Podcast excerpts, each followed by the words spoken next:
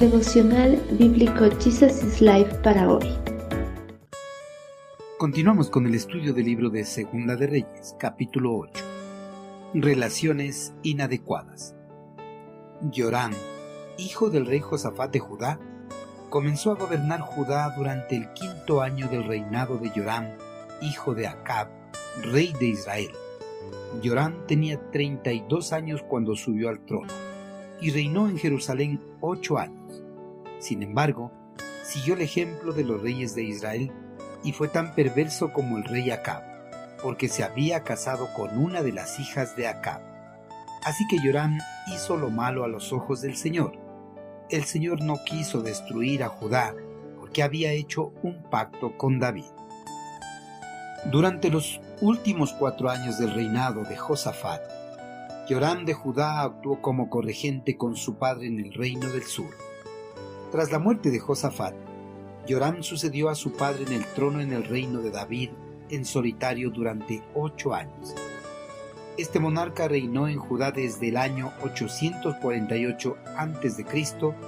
hasta el año 841 a.C. Joram estaba casado con Atalía, la hija de los malvados Acab y Jezabel.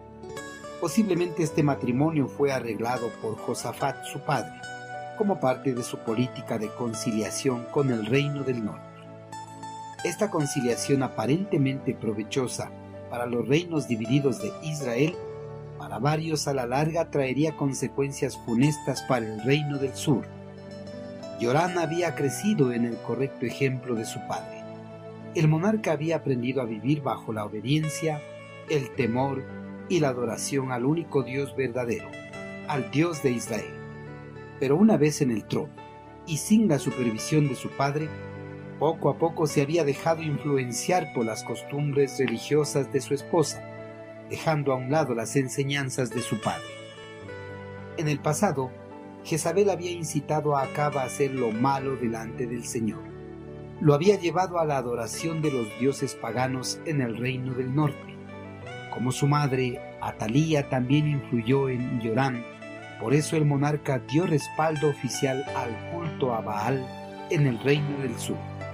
Atalía, esposa de Yoram, nuevamente introdujo los caminos idólatras del reino del norte en el reino de Judá. La adoración de Baal y los dioses paganos de Canaán se instauraron nuevamente en el reino. Esta transformación religiosa dio inicio a la decadencia del reino del sur. El matrimonio de Yoram pudo haber tenido una ventaja política, pero espiritualmente implicó la muerte para el reino. El eterno Creador, una y otra vez, advierte para que el pueblo de Dios no cometa errores parecidos a los que realizaron los monarcas del Antiguo Testamento. En su segunda carta a los Corintios, en el capítulo 6, versículos 14 al 17, el apóstol Pablo escribe, No os unáis en yugo desigual con los incrédulos, salid en medio de ellos y apartaos.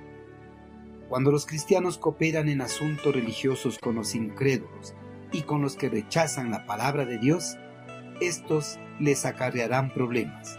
Seguir las advertencias de Dios no les dará renombre, pero ignorarlas será desastroso para la vida de sus seguidores.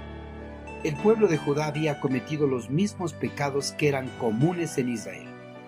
A causa de esta apostasía, Judá también merecía el juicio de Dios, pero el mismo Dios misericordioso también tuvo piedad de este reino por su promesa a David de que Judá sería una luz para las naciones de este mundo.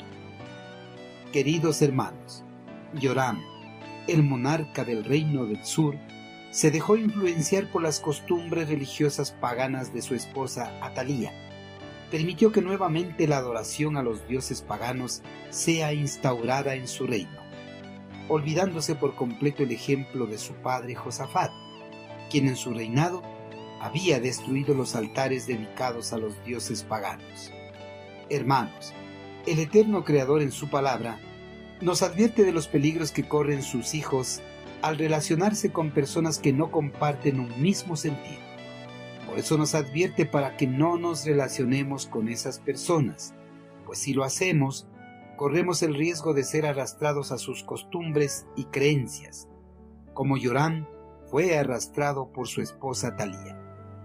Para no correr esos riesgos y ser condenados, es mejor que obedezcamos cada una de las instrucciones dadas por nuestro amado Creador.